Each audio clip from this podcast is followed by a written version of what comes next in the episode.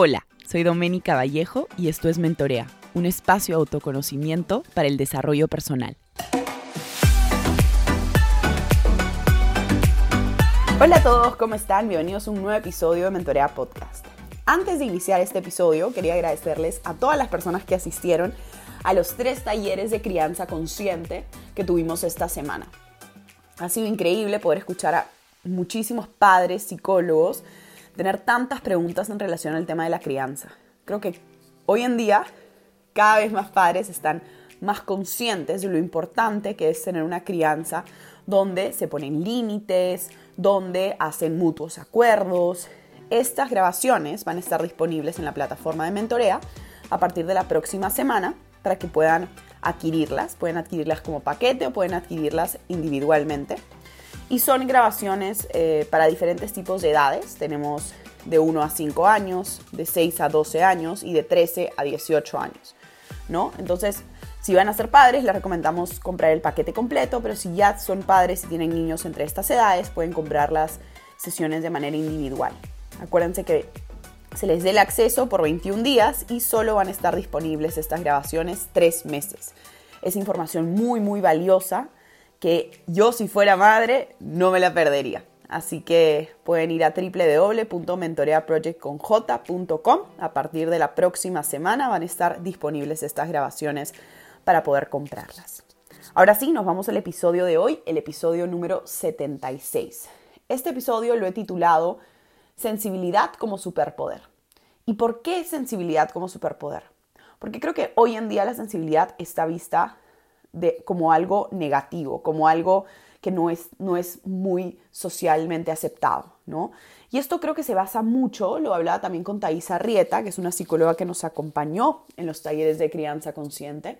La sensibilidad está vista desde, desde que somos muy chiquitos como algo negativo, ¿no? Y de hecho está asociada, yo creo que con la emoción de, de, con muchas emociones negativas también, ¿no? Como, bueno, yo no creo que hay emociones negativas y positivas, yo creo que siempre, simplemente tenemos emociones, pero la sociedad y los mismos padres en la crianza, de forma inconsciente, nos enseñan que ciertas emociones están mal vistas, ¿no? Les pongo un ejemplo. El llanto, ¿no? Cuando somos súper chiquitos nos dicen, en mi caso, ¿no? Doménica, no llores, no llores. Oye, em, solo los niños malcriados lloran, ¿ah? O Dominic está mal llorar, oye, te voy a castigar por llorar mucho. Y en realidad, un poco lo hablábamos con Thais hace algunas semanas atrás, está mal que ciertas emociones que tengamos las reprimamos y las veamos como negativas, porque claro, nosotros somos esponjas andantes, y esto lo dice mi querido Bruce Lipton en La biología de las creencias, que es un libro que también les recomiendo muchísimo, él dice que somos esponjas, entonces todo aquello que nos digan no lo vamos a cuestionar, simplemente lo vamos a absorber como una esponja y tratar como verdad absoluta. Entonces yo me pregunto, ¿cuánta conciencia estamos teniendo futuros padres o padres con respecto a qué le estamos diciendo a nuestros hijos en relación al tema de la sensibilidad? ¿Los estamos dejando ser sensibles o los estamos simplemente reprimiendo demostrar emociones como el llanto, como la tristeza, como el que algo de repente nos afecte un poquito más que, a otras personas. Yo creo que la sensibilidad es un superpoder porque nos permite empatizar de una forma muy, muy linda con muchas personas. Nos permite ver lo que está detrás de, la pared, pongamos así, ¿no? Que es una metáfora que a mí me gusta mucho. Que es, es ver realmente lo que está detrás de toda esta pinturita que hay en, en la pared. ¿Cómo se está sintiendo esta persona? Qué puede estar pasando por la cabeza de esta persona, por qué es que puede estar teniendo ciertas facciones faciales, por ejemplo, ¿no? A veces hay personas que el lenguaje verbal em, lo expresan de una forma y el lenguaje no verbal lo expresan totalmente de otra forma, ¿no? Personas con las que yo a veces, muchas veces tengo sesiones y me dicen, Dominica, yo le digo, ¿qué tal? ¿Cómo estás? ¿No? Y me dice, todo bien, todo muy bien, en verdad increíble. Y su lenguaje no verbal, es decir, sus facciones, ¿no? No lo representan. Porque claro, estas personas tienden la idea de que ser sensible, ser vulnerables, está mal visto. Entonces prefieren simplemente actuar. Pero ¿qué pasa cuando actuamos? Ahí viene la famosa enfermedad las enfermedades emocionales, ¿no? Estas enfermedades que son causadas, como lo dice Caroline Weiss en su libro La biología, em, la anatomía del espíritu, son enfermedades creadas por emociones reprimidas Cuando nosotros no nos mostramos tal y como queremos ser en ese momento, llorar, ser sensibles, estar tristes, estar molestos, nuestro cuerpo tiene que aguantar. Es decir, es como si realmente quisieras tú gritar, pero te tienes que aguantar, te tienes que aguantar, te tienes que aguantar. Va a llegar un momento en que, en que este grito no va a poder más y va a salir, pero con todas las fuerzas, y muy probable que sea mucho más fuerte de lo que hubiera sido si hubieras gritado ¿no? continuamente en estos periodos que te sentías mal. Ojo, no estoy diciendo que gritar siempre está, está bien. A eso no me refiero. Pero lo que me refiero es, ¿realmente nosotros nos estamos dejando ser sensibles o estamos reprimiendo esa sensibilidad, esa vulnerabilidad porque está mal vista?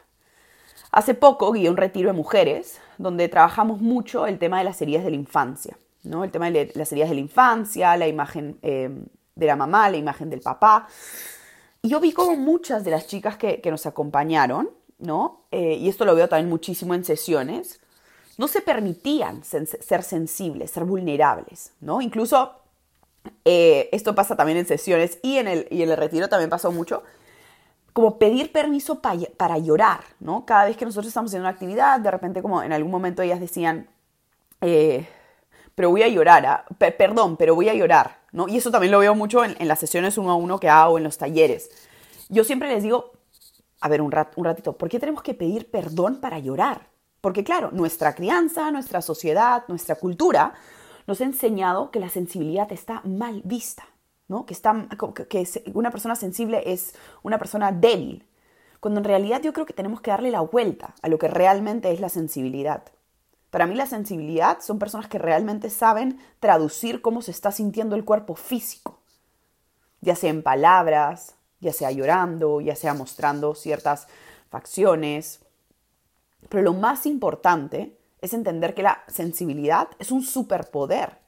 No todo el mundo tiene la facilidad de mostrarse tal y como es en el momento presente. Muchas personas se dan cuenta, cuando ya son mayores, pasó con mi abuela, por ejemplo, que eran personas que de repente querían decir más cosas en general, en momentos sociales, pero no lo decían por miedo a sonar como personas muy débiles, a sonar personas como muy sensibles, ¿no? Y he visto muchas personas, y esto lo veo en la sociedad en general aquí en, en Perú, que siempre se están vendiendo como personas que están bien. Y digo vendiendo porque realmente nosotros mostramos una imagen nuestra, no digo que siempre, que de repente no es. En ese momento yo me típica, ¿no? ¿Cómo estás? Bien.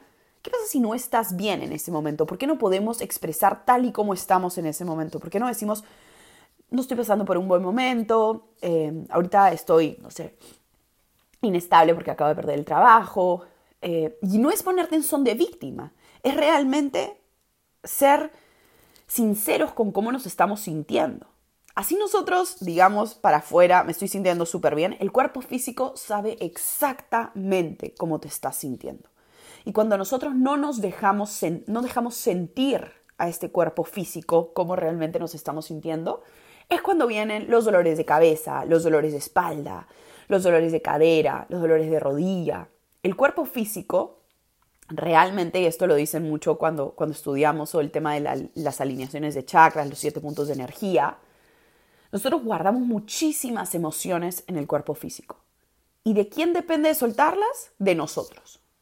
Hay muchas prácticas, por ejemplo, de yoga que ayudan a soltar las caderas, ¿no? Para, para botar ciertas emociones abrir el corazón, ¿no? Cuando hacemos, por ejemplo, em, Guerrero 1 o Guerrero 2.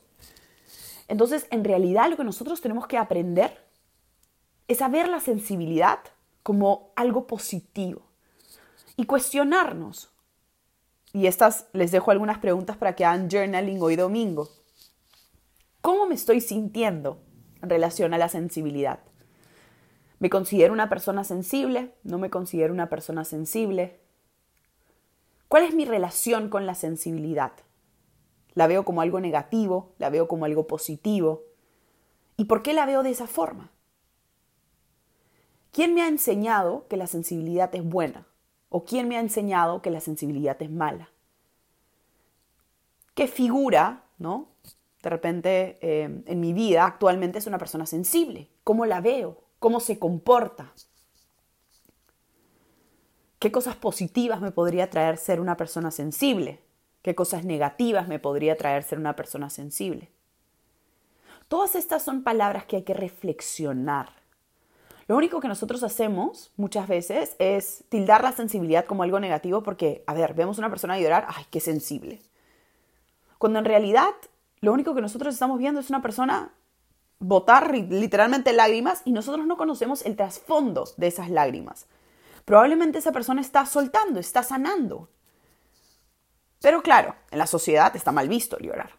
Entonces nosotros no nos dejamos ser sensibles. Ustedes no saben cuánto el cuerpo físico tiene que aguantar por simplemente no dejarnos ser. Yo los invito realmente, hoy domingo, a hacer una reflexión con respecto a la sensibilidad como superpoder. Esta capacidad para empatizar con las personas, para realmente ponerte en el lugar del otro, poder entender la historia, ser sensible para soltar aquello que estás sintiendo y no reprimirlo en el cuerpo físico. Porque el cuerpo físico lo sabe todo. El cuerpo físico no lo puedes engañar. Deja a esa sensibilidad salir. Deja a esas emociones brotar. No te quedes con la idea de que ser sensible está mal visto. Cuestiónalo. Porque yo, vuelvo a repetir, las personas más sensibles que conozco son las personas que considero con una inteligencia emocional mayor. Son personas que viven libres de prejuicios, libres de creencias. Entonces hoy te invito a ser sensible. Te invito a llorar si tienes que llorar. Te invito a gritar si tienes que gritar. Te invito a ser vulnerable. Y espero que este episodio te cambie la perspectiva con respecto a la sensibilidad. Nos vemos en un siguiente episodio de Mentorea Podcast. Que estés muy bien.